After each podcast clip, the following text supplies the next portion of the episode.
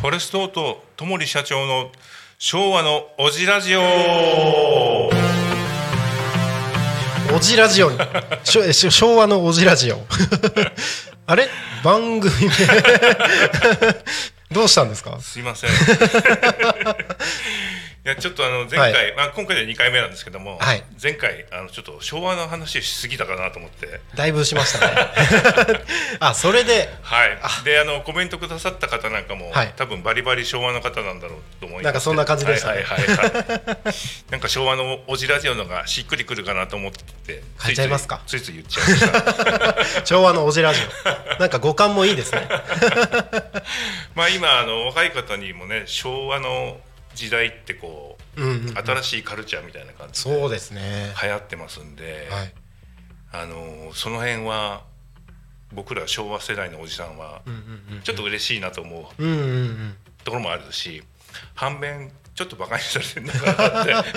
あれどうなんですかね。たま思うところにもあるんですけど。街中で昭和のまあファッションだったりとか、デザイン的な部分を見てるとまあ綺麗に整ってる昭和の感じを見てこれはどういう意図で それ着たりとか、うん。デザインしてるんだろうってすごいいろいろ考えちゃいますね。はいはいはい。でもねあのパンタロンってねラッパのパンツがまた流行ったりとか、はい、まあ、色使いだったり柄だったりってまた昭和っぽいものが流行ってる部分もあるので、まあ、その辺はまたこの前回お話ししたはい。旧車の世界にもつながってくるのかなと思って、なるほど、まあ、昭和世代のおじさんとしてはもうめちゃめちゃ嬉しいと。いうことで、ちょっと昭和のおじラジオと昭和のおじラジオで。叫んでしまいました。すいません。今日は昭和のおじラジオで。まあまあまああーそんなところで改めまして、はい。えー全国1000万のフォレストファンの皆様と、えー1万4000人の高尾町民の皆様へ、えーフォレストオート私ともりが古い車から新しい車、えー軽自動車からスーパーカーまでいろんな車のお話それから業界のお話ですね。そこら辺のお話を、まあ、車っていうもの自動車っていうものをえーいろんな角度から眺めながら私の独自の視点偏見でお伝えさせていただこうと思っておりますのでよろしくお願いいたします。じゃあ改めまして番組コールあのスタジオの裏で大ちゃんが あの音響と映像を担当してくださってますんで、はい。大ちゃんあのエコーの方よろしくお願いします。というわけで、えーフォレストオートともり社長の社長ラジオ。ということで決まりました、ね、改めまして。改めまして。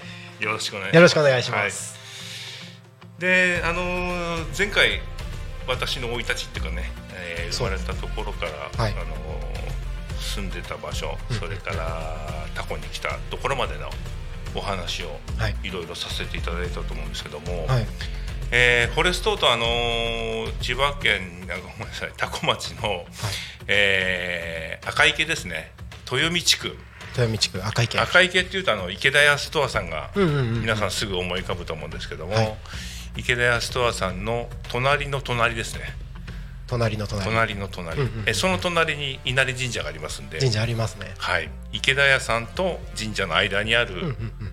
ちょっと変わった車屋さんというイメージで、あのー町民の方を持っていらっしゃるかと思うんですけども、まあそこで、えー軽自動車のカスタムを中心にお仕事をさせていただいてます。結構特徴的な車が並んでますよあね。ありがとうございます。まあそれを見て怪しいっていう方もいらっしゃるんですけども、そうなんですねまあでもあのなるちゃんあの辺よくちょろちょろ通ってらっしゃると思うんで。ねはい。なんとなく車屋さんがあるっていうのはご存知だったと思うんですけども、なんか素敵な。まあ印象的には多分ちょっと変わった車があるなというイメージで通られてる方が多いんじゃないかと思いますね。はい。でフォレストオート始めたのが2008年なんで、2008年。はい、15年過ぎたところになりますね。15年。結構長いですね。うん、長いような早いような、うんうんうん。あっという間でしたけどあね。あ、はい、であの前職の、まあ、航空業界を退職して、フォレストオートを立ち上げたのが2004年の4月からなんですけども、うんうんうんあの最初からカスタムカー屋さんをやってたわけではないんです。実は。ああれ？最初何やってたんですか？ね 最初はですね、はい。あのー軽バン軽トラ軽バンまあ、軽軽トラバン軽トラ軽トラ、まあ、街で走って軽バンと、はい。えー田んぼでよく見かける軽トラ、軽トラこれをですね、はい。北米に輸出する会社でした。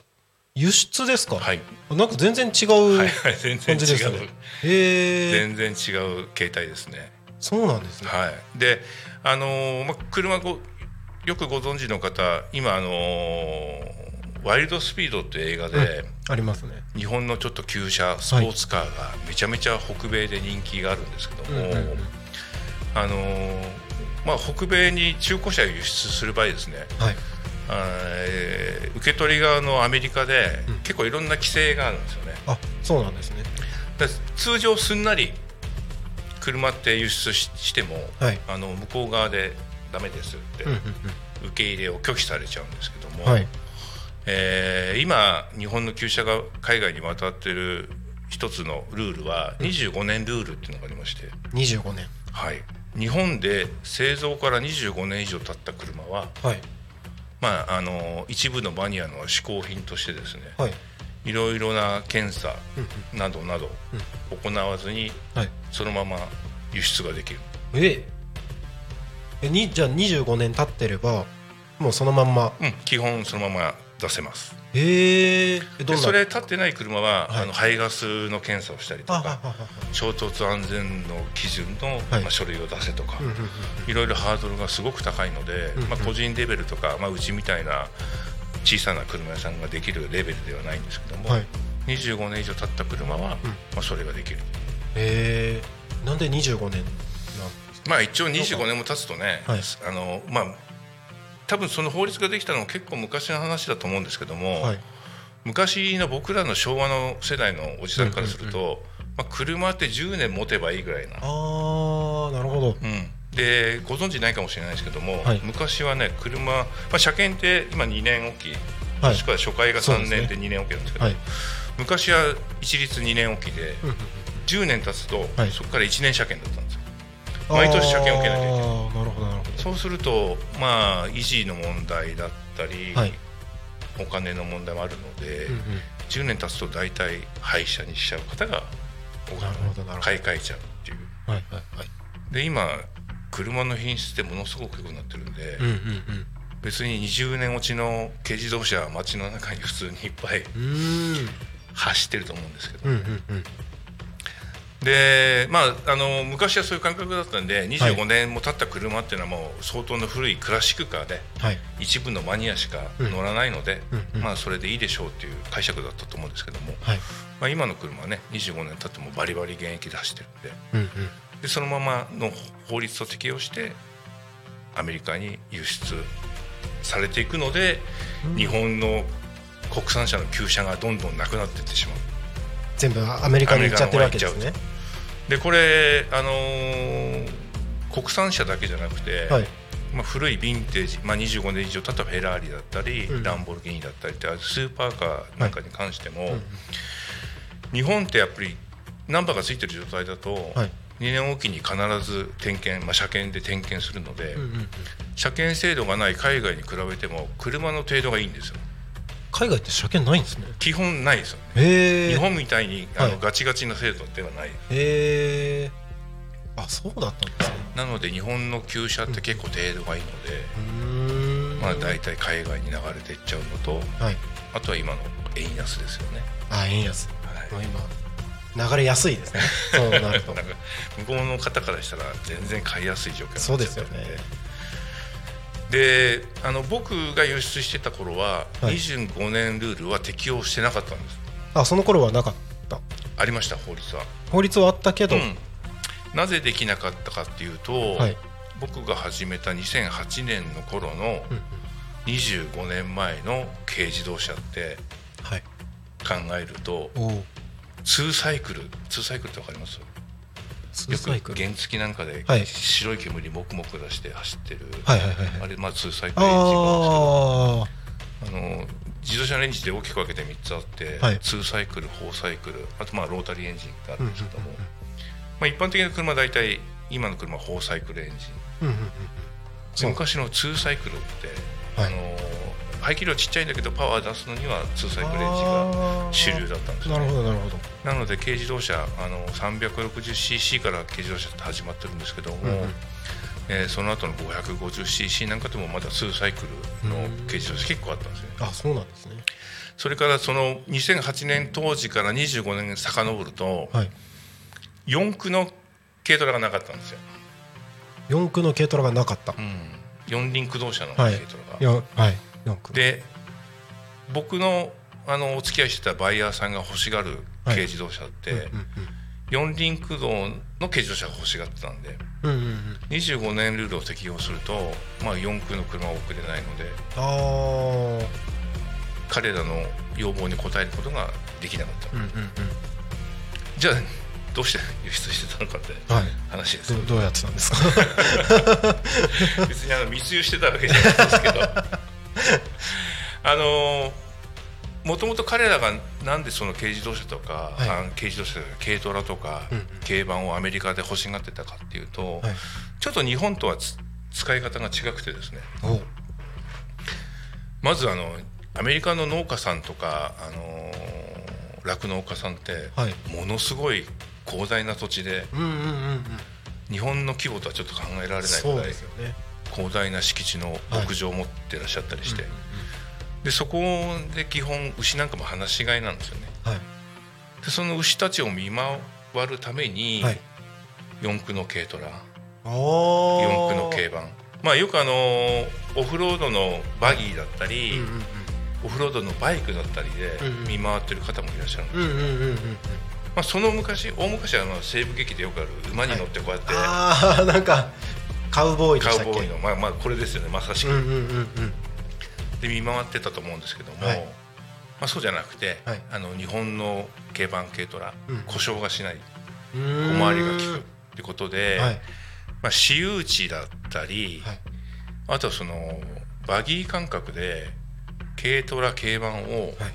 トレーラーに乗っけてはいはいはいはい。でそれで引っ張って持ってってなるほどキャンプの場所でちょっと使ったりとか、ああ狩猟で使ったりとかいう使い方なんですよね。そういう使い方なんですね。だからナンバーをつけて、はい。あの行動を走らなくてもはい。いいと。私有地です私有地よね。ただ、あのーそのまま持っていっちゃうと、はい。行動を走られちゃう危険性もあるので、うんうんうん。まあある改造を施さないとはい。いけませんよっていうルールがあってはいでそれはちょっとあの秘密もいろいろあるので言いませんけど、はいまあ、あのアメリカの法律に適合した形の改造をしてうんうんうん。送ってました、へえあじゃあそのまんま送る輸出するわけではなくて、そのある改造を入れて。はいはいはい。あの、アメリカの基準に沿った改造をしてはい。送ってましたね、へえあそんそうなんですね。はい、だからちょっとこう街で見かける軽トラの使い方とはちょっと違くて、まあ、よく街で見かけるのだと、まあ、タコあたりだとあの田んぼだったりとか、はいはい。そういうところでよく見ますよね、はいはいそういうのとは全然違う使い方ですよね。そうですね。だからスピードも出しても10キロとか20キロの世界なんですよね。あバンバンバンバンこう、はい。バイパスだったりうんうん。高速道路を走るっていうイメージじゃなくて、うんうんうん本当にこう野山を駆け巡るために、はい。日本の四駆の軽トラが使いやすいわけですね。使いやすいし、はい。性能もいいし、うんうん故障もしないしと。そりゃ欲しいですよね。欲しがってましたね、まあ、それがスタートでそれが一番最初の事始まっ業だったた会社ですね。はあであのー始めた時にまあ一番代表的だったバイヤーさんまあ、別荘に呼ばれてはい。行ったんですけど。も、うん。えーっとルイジアナミシシッピだったかな。はい。あごめんなさい。ルイジアナだ。ルイジアナ。州のはい。別荘に、あのー招待されて、はい。まあ、実際こういう使い方するから見てみろと。おおそれまではその使われてるのは見てなかった？それまではですね、あの前回もお話しした通り、はい昭和のバブルバリバリおじさんなんで、そもそも軽自動車に興味は全くなかったわけです。あそっか。興味がそもそもなかったわけですね。はい。その輸出をする仕事をするまでは、はい。まあ、もちろんあの通勤で軽自動車乗ってたりはしましたけども、軽自動車に関してそんなに深く考えたことはなかったんですよ。あで昔の軽自動車ってやっぱり性能があんまり良くなかったので、あ、うんうん今みたいに高速道路120キロで走れるような軽自動車で、うんうん。まあ、ありませんでしたので、うん。どうしてもこう我慢して乗ってるイメージ。うんうんうん内装もねチープだし、うん。あの出力もないしはい。スピードも出ないし、うんうんでも値段は安い。うん。あなんかちょっとびあのこ,、ね、こんな言い方したら失礼かもしれないけど貧乏くさいなっていううんうんうん。バブルを経験した世代からすると、はい。ちょっとこう距離を置いてたカテゴリーだったんですよ、でもそれを逆にアメリカ人から、はい。お前んとこの国の軽自動車はこんなにいいぞってうん教えられたような気がしてそこからちょっと僕も軽自動車にこうずっと入ってった感じですね。そこから軽の魅力にそうそうですね。取りつかれていったというか、うん。であのーまあ、そのルイジアナの別荘に連れてかれたんですけども、うんまずね、えー、と敷地の中にはい。栗山川みたいな川が流れてるんですよ。敷地の中にで敷すか？地の中に。でいやここの別荘って大きさどれぐらいなの？ってはい。聞いたんですけども、はい。ちょっとあの向こうの単位のエーカーで言われちゃったんで、ああわかんないちょっとですねピンとこなかったんですよね。はい。で帰ってきてから調べたら、はい。東京ドーム18個分。めっちゃでかいじゃないですか。敷地が。えでその敷地で何してるかっていうと、はあの四駆の軽トラだったり軽バンだったりに乗って、えはい。そう川を渡ったり山を越えたりして 狩猟に行くんですよ。へえ。なんか世界が違いますね。違いますよね。で僕びっくりしちゃって、はい。そのカルチャーショック、うんうんうん。日本の広い別荘だって、うん。ねどんな大金持ちでも、まあ、1,000坪もあればすごいなってなりますけどはい。東京ドーム十何個分って。そんな場所日本に多分ない。どっからどこまでが自分の土地か多分分わかってかんないるのかなっていうですぐらい。で 川が流れてて、はい。でルイジアナとかミシシッピちょっと南の方だったんで一、人で行くなよって言われて、なんでってワニがいるから。お。ワニ。ワニがいるから一人で行っちゃいかんとまあアメリカも南の方ですよね。必ず複数で行動しろと。ああ恐ろしい。ら敷地にワニもいるんですよね。なるほどなるほど。で鹿もいる、まあ、当然鹿もいるし、うんうんうん。えーイノシシもいるし、うんうん。でその敷地の自分の敷地の中で野生動物が取れるっていうことですよね。ああそうなんですね。でそこでその日本の軽バン軽トラが活躍してて、はい。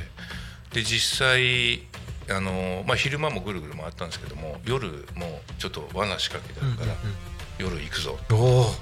その真っ暗闇の森の中をはいですね、はい軽バン軽トラでまた川を渡ったり山を越えたりしていく、うんうんもうあのリアルなアドベンチャーですよね。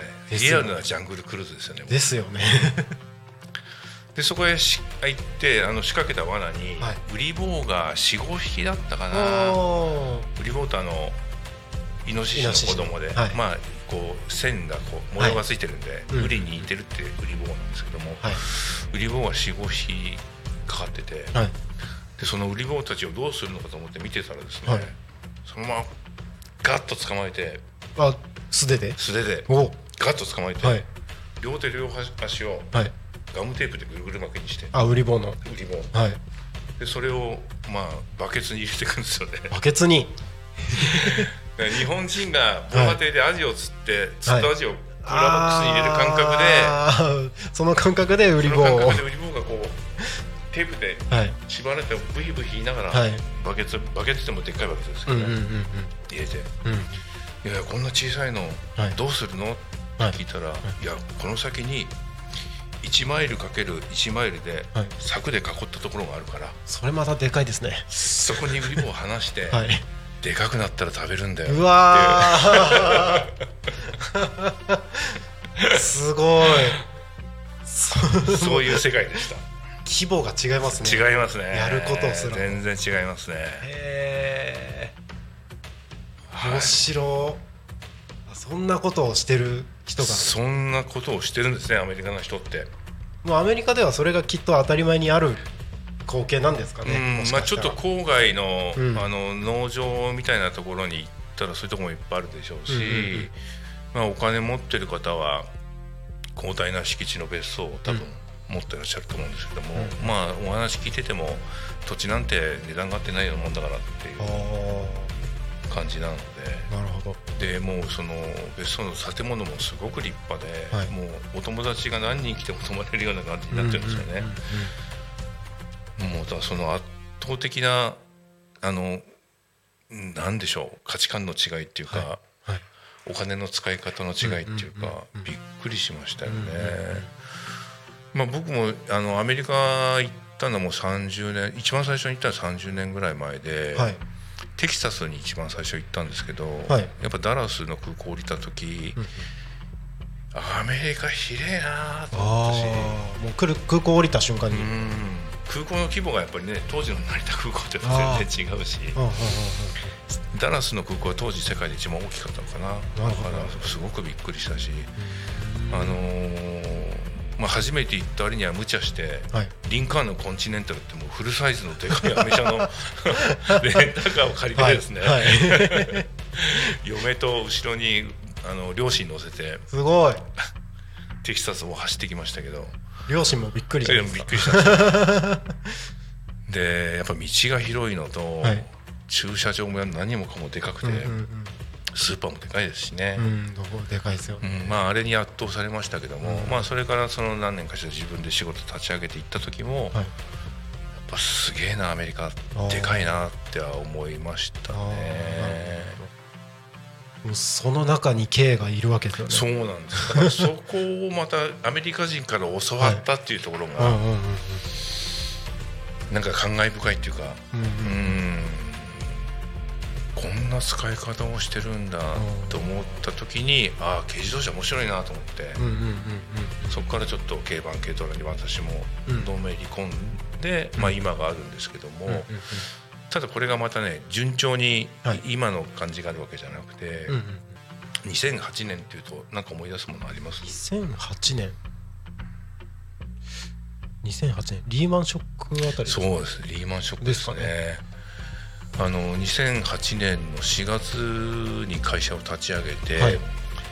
ものすごく順調でした最初、うんうんうんそのまあ、リーマンショック9月なんですけども、はい。その半年間ぐらいの間に、うんうん。いやこれ俺3年経ったらランボルギーニが新車で買えるっていうぐらいアメリカからオーダーがあってですね、はい。もう早く送れ早く送れと、うんうんうん。でまあ何にもしないで送っちゃうのは早いんですけども、うんうん。やっぱりその日本人の強みっていうのは、うん。品質を作り上げていくところだと思うので、うんうんやっぱね中古車ただ持ってきて、うん。そのまま送っちゃうと、ん。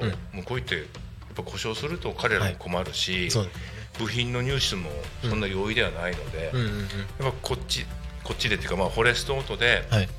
きちんと整備をして、当面いろいろな部品を変えなくても済むような状態にして送ってたんで、あまあ、一台一台仕上げるのにうんある程度時間がかかるんですけども,、彼ら早く欲しいのでそうですよね。早く送れ早く送れということで、であの当時は横浜の本木ふ頭ではいバン詰めって言ってあの40フィートの排気部のコンテナにはい。軽トラックこうただ積んじゃうとうんうん3台ぐらいしか入んないんですけどうんもおー。軽トラで2台があるのではい。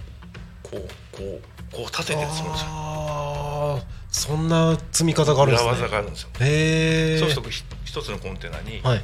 7台8台はい入れられるんでで余った隙間にこう部品入れたりとかして、そういう送り方をしてました。ねへえすごい。そんなそんな そんな積み方してなんか崩れたりとかないんですね？うんないんですね。でルイジアナとかミシシッピってはい。大西洋側なんで、ああはい。パナマ運河を通ると、うんうん。まあ、時間もかかるしお金もかかるらしいので、うんうん。あのーカリフォルニアのロングビーチに着いて、はいでロングビーチから今度電車に乗せて。おお陸送ですか？行くそうですね。へえ。で向こうに着いて、はい。コンテナ開けると。なるほど。流れで。すごいですね。やってました。へそうなんです。だからタコのこの田園風景にあって、はい。神社の脇にあるちっぽけな車屋さんでありながらはい。実はグローバルだったすごいグローバルですね。多分近所の人誰もそんな風に思ってないと思うんですけど。うーん見えないです。その部分は聞いて初めてわかる。そうですよね。へで2008年に、えはい。まあ、それが、えー始まってでおっしゃる通り2009年にはい。リーマンショックがあって、うんうんアメリカ人ってドライですよね。はい。ああいうのがあると、はい。パタッと連絡取れなくなっちゃうんですよ。もう一気に何も。ええそっからさあどうしようとせっかくランボルギーニ行けそうだったのに みたいいうな。いもう天国から地獄ですよね。やあの時期結構大騒ぎでしたよね。大変でした。だから僕はバブル崩壊でもちょっと痛み見てるし、はい。このリーマンショックはまだ子供たちも小学生3人、うん会社辞めたばっかり、はい。まあ、あの会社でも、まあ、本体には戻らなくても関連会社の方から「戻ってこいよ。うんうんうんお前とあ使ってやるから」って。声はかかってた声をかけてくださったお偉いさんもはい。数名いらっしゃいましたけども、おー。いやいや昭和のおじさんには出戻りなんてかっこ悪いことはできないと。なるほど。出戻りはできないここはちょっと昭和の親父の意地を見せなきゃいけないと思いましたけども、うんうんやっぱねその時はちょっと首つっちゃおうかなとかこのまま海に入ったら楽かなとかって思ったこともありましたね、そうなん。ですねうんまあ、それぐらいやっぱりあのリーマンショックは大変でしたね、うんうんうんうん。なんかまあ僕の話ですけどそのリーマンショックの時期に大学の34年生とかさと周りの友達がみんな内定取り消しああ僕は就職活動してなかったのであの全然その辺は何ともなかったんですけどみんな内定取り消しで仕事なくなっちゃった。そうですよね。そんな時期でしたね。いやだからあれは本当大変な時期でしたね。うん。まあそれを乗り越えて今があるんですけども、ちょっと時間的にあもうだいぶだいぶ話しちゃいましたね。いっぱいになっちゃってちょっとフォレストオートはどんな会社なのかって今日お話だったんですけども、これちょっとまた次回持ち越しですね。そうですねそうですね。ごめんなさい。いやいやいやなんかもう中身が濃すぎるから。だってまだ今のフォレストオートまで全然到達してないですちょっとよね到達してないですね。ですよね。じゃあ次回。次回に。はい。すいません。ありがとうございます。ありがとうございます。いや面白いですねそうですね、うん。田舎の一車屋さんなんですけども、まあこの15年でいろんなストーリーもあったんでね、うんうんうん。まあまたその辺を次回お話しさせていただければとぜひぜ思います。ひ聞かせてください、はい、よろしくお願いします。よろしくお願いします。じゃあちょっとあの前回に引き続いて告知なんですけども、はい。えー11月23日勤労感謝の日にあの多古町のコミュニティプラザで「いきいきフェスタ」始まります始まりますって毎年で今年で39回目ですかね。39でここであの町民参加型でタコの厩舎大集合というのを企画してやっております、えー製造から30年以上経ったお車、えー、タコ町在住もしくはタコ町の団体、えー企業さんにお勤めであのタコにゆかりのある方ですね、えーオーナーさんいらっしゃいましたらぜひあのご応募いただいてえーキキフェスタで愛車の展示をお願いいたしますちょっと旧車で、まあ、もう車屋さんなんでちょっと旧車であの街を盛り上げたいなと思ってますのでぜひともご参加のほどよろしくお願いいたします。よろしくお願いしますはいということで、はいえーエンディングですかね。はい、はいエンディングですね、えーっとエンディングはこちらです。はい。じゃあそろそろあの番組も時間終わりの時間が近づいてきましたのでこの辺で締めさせていただきたいと思いますけども、えーこの番組はですねリスラジ以外にも YouTube と、えーこれは何ですか？各種ポッドキャストですね、はい、でも見ることができますので、ぜひぜひご覧ください。あの僕的には YouTube のアイカイブが一番見やすいのかな？番見やすいと思います。タコミン FM ではい。YouTube を検索していただくと、出てきあの過去のやつ全部見られますので、はい僕以外以外の番組でも楽しい番組たくさんありますのでぜひぜひご覧ください。それでは、えー、30分早かったですね。一瞬でしたね 全然進まなかったですね 次回またよろしくお願いいたしますよろしくお願いしますどうもありがとうございましたありがとうございました。